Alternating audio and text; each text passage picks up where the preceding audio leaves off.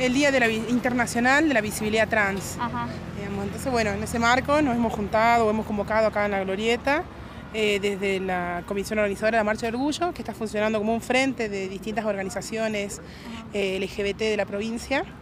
Eh, donde bueno, aunamos esfuerzos, consensos en común, digamos, porque somos organizaciones distintas, ¿no? Sí. Pero dejamos las diferencias de lado en algunas fechas para poder trabajar de forma conjunta.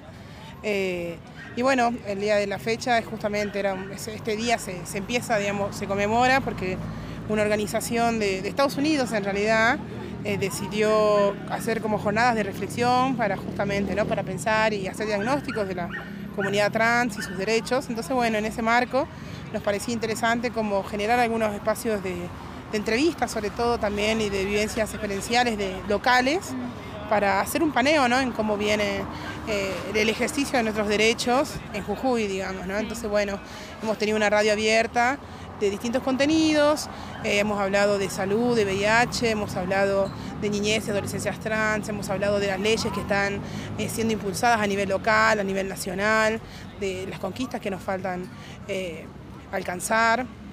Eh, hemos tenido participación también de artistas que se han solidarizado con este momento de forma totalmente desinteresada y, eh, eso. Digamos, está todo hecho a pulmón. Eh, así que bueno, contentes porque hubo un fluido de gente importante, justamente la palabra del día lo dice, la, idea de esto era generar visibilidad y estábamos en pleno casco céntrico, mucha gente pasaba, se ha podido repartir información, folletería, para que eso por lo menos se siga difundiendo.